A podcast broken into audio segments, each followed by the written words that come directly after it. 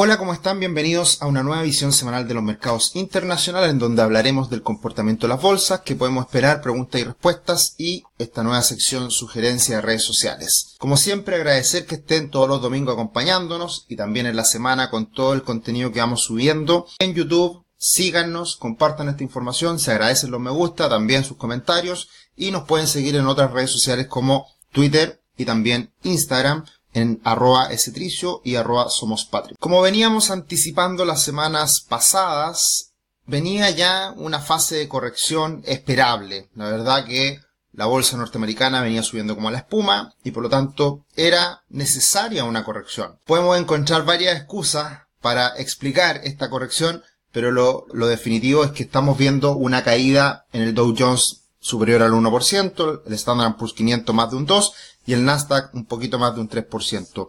De la misma forma, sube el índice VIX bastante, más de un 15%, el Bitcoin bastante plano en las últimas semanas, el petróleo sigue subiendo y el oro y el cobre algo más débiles. Seguimos en temporada de resultados y evidentemente en una semana tan roja para el conjunto de índices, evidentemente el tablero está bastante rojo, con algunas excepciones, como por ejemplo Amazon, que entregó resultados y salieron bastante mejor de lo esperado. Y por ese motivo es que Amazon se distancia del resto, al igual que algunas poquitas acciones. Pero sin lugar a dudas, lo que marcó la pauta de la semana fue esta rebaja en la clasificación de riesgo de la deuda de Estados Unidos por parte de Fitch, Fitch Ratings, que viene a acoplarse a una decisión que hace muchos años atrás tomó Standard Poor's, que en ese momento generó bastante ruido en el mercado, bastantes caídas y ahora también se genera un, un, cierto temor a raíz de esta situación. La verdad es que a mí siempre me gusta poner las cosas en contexto. Esta rebaja la clasificación de Fitch no es ni más ni menos que la misma que Standard Poor's hace 12 años atrás. Por lo tanto, la rebaja al mismo escalón. No hay nada nuevo, solo que con 12 años de demora viene Fitch a rebajar la clasificación y es atendible lo que menciona en su comunicado respecto a los riesgos que hoy día existen para Estados Unidos. Gobernabilidad, aumento de la deuda, es evidente, lo que estamos viendo todos en los últimos años. Y evidentemente que eso da una situación de un poquito más de incertidumbre y hoy día son pocos los países que quedan con triple A. Pero todos sabemos que Estados Unidos es quien imprime, todos sabemos que Estados Unidos es un país confiable, que paga su deuda, y claro, esto puede llevar a que en el futuro se genere algún cierto problema, evidentemente si es que rebajaran más la clasificación de riesgo, pero creo, a mi modo de ver, la excusa que necesitaban los mercados para corregir. Y esta noticia es sorpresiva y precisamente explica la caída en los mercados en la última semana. Pero al costado derecho hay un tweet que me gustó mucho. Ryan, a quien sigo y que lanza muchas estadísticas semana a semana, habla de que desde el momento en que rebaja la clasificación de riesgo Fitch esta semana, cae la bolsa un 1%, pero desde que lo hace Standard Poor's, el, hace 12 años atrás, la bolsa ha subido 277%. Así que siempre las cosas en perspectiva, siempre las cosas hay que ponerlas en su lugar. Creo que evidentemente lo que nos dice Fitch no es nada nuevo. Es preocupante el aumento de la deuda tanto en Estados Unidos como en el mundo. En algún minuto vamos a tener alguna situación difícil, crisis probablemente de deuda, pero creo que no, e, este no es el momento. Y, y, siempre hay que estar atento. Uno tampoco puede asegurar nada, pero no es nada nuevo. Es algo que sabemos sin lugar a dudas. Y por otro lado, tuvimos las noticias a lo largo de la semana alguna debilidad en algunas cifras, como por ejemplo los ICM, en particular el de servicios, que cae un poquito más de lo que se esperaba, y las cifras de empleo salieron mixtas. Baja la tasa de desempleo del 3,6 al 3,5%, pero la creación de empleo vuelve a estar bajo los 200.000, 200.000 puestos de trabajo creados, lo cual da una lectura de que viene esta desaceleración en el mercado laboral que hace tanto tiempo se ha esperado. De hecho, si miramos las creaciones de empleo en los últimos meses, la tendencia es claramente la baja. Y todavía se siguen creando empleos. Si es que esta cifra empieza a caer y a ser negativa, ahí evidentemente que es un factor de preocupación y que hablaría, o más bien explicaría una posible recesión que viva Estados Unidos en los próximos trimestres. Todavía la salud de Estados Unidos sigue bastante bastante buena y por lo tanto esto también va de la mano con algunos comentarios que se han hecho en los últimos días de que ya este año no se espera una recesión. Y acá podemos ver el gráfico de lo que es el cambio de empleo año a año y ahí se ve la desaceleración del último tiempo y cuando se han dado recesiones es precisamente cuando esta tasa de crecimiento o más bien de contracción anualizada se ha visto en años pasados. Ahí podemos ver una caída muy fuerte en el empleo en lo que fue la crisis del 2008-2009 y también para el COVID, que ahí fue incluso más dramático, pero por un corto periodo de tiempo. Y lo que les decía recién, ya hay varias voces en el mercado que hablan de que este año no vamos a tener recesión. Es básicamente algo que también ya venimos comentando hace, hace semanas, en que las cifras siguen mostrándose bastante favorables en Estados Unidos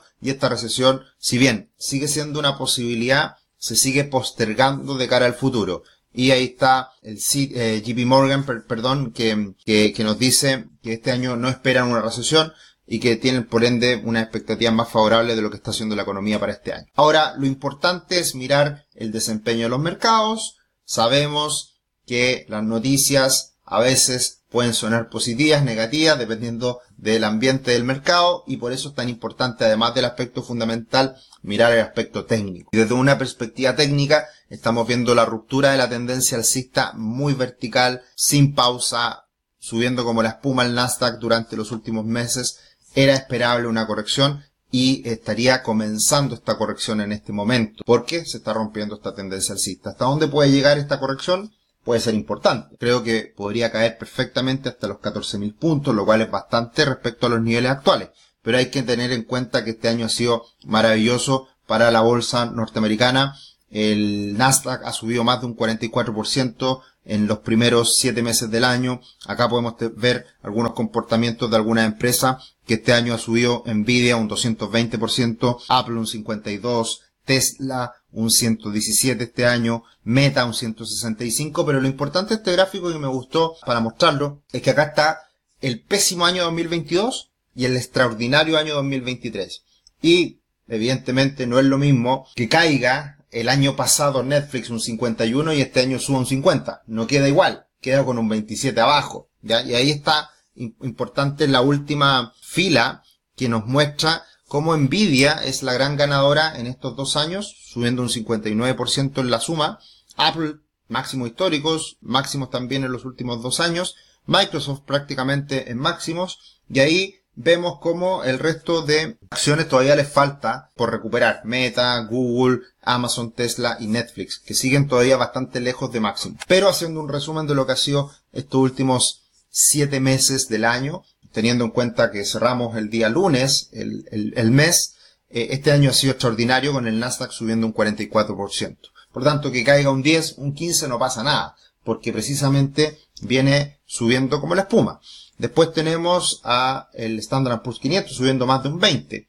Y ahí hacia abajo, muy buenos retornos en general, pero sin lugar a dudas, las acciones norteamericanas y Estados Unidos en su conjunto, más bien, las acciones tecnológicas y Estados Unidos en su conjunto, han subido de una manera impresionante este año y eso nos lleva a que todavía durante mucho tiempo los retornos anualizados sigan siendo extraordinarios. Esto no es normal para siempre y por lo tanto todo lo que está pasando en estos días y probablemente pase eh, en el futuro con correcciones esperables van de la mano con que ha sido un escenario extraordinariamente volátil en los últimos dos años, alcanzando niveles extraordinariamente altos. Tu futuro comienza hoy, conoce la primera plataforma de planificación financiera de Chile, crea tu cuenta gratis y obtén una gift card con 25 mil pesos para poder comprar cursos. Ingresen a www.patrimor.com, de ahí podrán crear su cuenta absolutamente gratuita y obtener este regalo. Podemos esperar de cara a la próxima semana? Muy importante, cifras de inflación en Estados Unidos. La tasa anualizada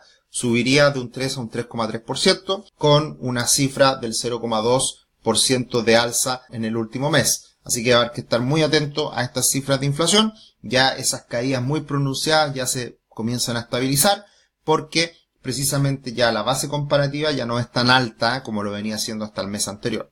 También esta semana tendremos inflación en China, que ha estado muy baja en, terreno negativo. También hay que estarlo mirando para ver si hay anuncios de algunas medidas en China que se esperan. Y por otro lado también tendremos el, índice de precio de producción, que siempre es importante, y por supuesto las peticiones semanales de desempleo que se ha mantenido fuerte en Estados Unidos. En cuanto a resultados corporativos, ya la verdad que baja la carga, igual quedan empresas súper importantes que, deben entregar. Eh, destaca, por ejemplo, esta semana Palantir, eh, Berkshire Hathaway también entrega la, la, empresa de, Warren Buffett. Muy importante Disney, que lo ha pasado muy mal en el último tiempo. Eh, es una entrega interesante, a ver qué es lo que ocurre.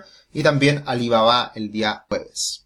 El mercado ha estado extraordinariamente positivo, por lo tanto eso siempre suele ser un factor de eh, contrario investment, que, es básicamente sentimiento contrario, que si todo está muy optimista, no sería raro que viniera la corrección, que es precisamente lo que estamos hablando.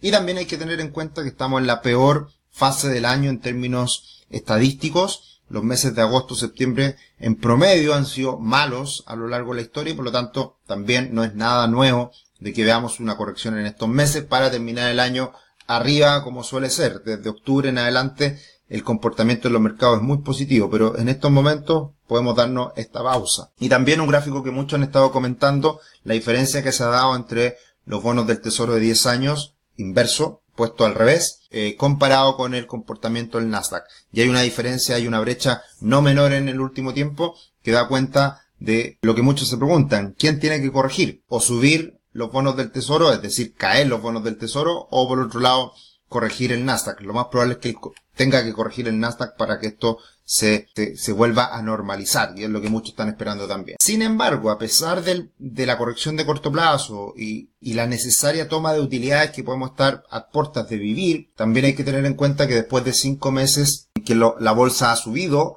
esto es estadísticamente muy favorable también. Cuando esto ha ocurrido o más, ¿Qué es lo que pasa en los próximos 12 meses? Alzas en promedio de un 12% aproximadamente. Así que a pesar de la corrección que podemos vivir en el corto plazo, la mirada a, mediano plazo seguiría siendo favorable a partir de varias estadísticas que seguimos conociendo. Y en cuanto a preguntas, hola Sergio, no me pierdo los resúmenes semanales, sería bueno que puedan revisar las top del Standard Poor's 600 Small Cap. Y es un buen tema eh, para mirar acciones más allá de las típicas ahora en general, de las más grandes. Ahora en general nosotros, eh, esto no lo comento muy seguido, pero insistir en que nosotros como empresa de asesoría financiera, planificación financiera, no nos metemos tanto en las acciones en particular, sino que miramos siempre los mercados en su conjunto y clases de activos para hacer una planificación más moderada en el tiempo. No estamos buscando la mejor acción. Mm, es algo que no nos interesa. Vamos siempre en la búsqueda de una planificación,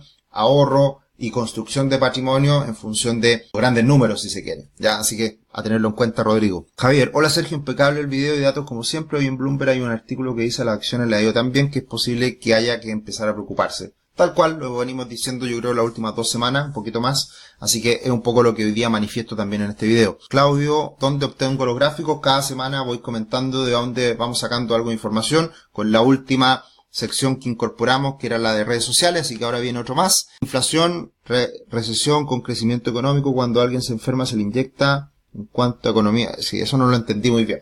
Bueno, eh, una sugerencia de redes sociales, eh, full estadística, este, el grandes estadísticos de la bolsa norteamericana con el, libro que se publica todos los años, Trader Almanac, y Jeffrey Hirsch tiene un, blog y, evidentemente lo pueden seguir en Twitter y también en su blog, en donde va subiendo estadísticas bien interesantes de, de ciertas temporalidades en los mercados norteamericanos. Así que muy recomendable.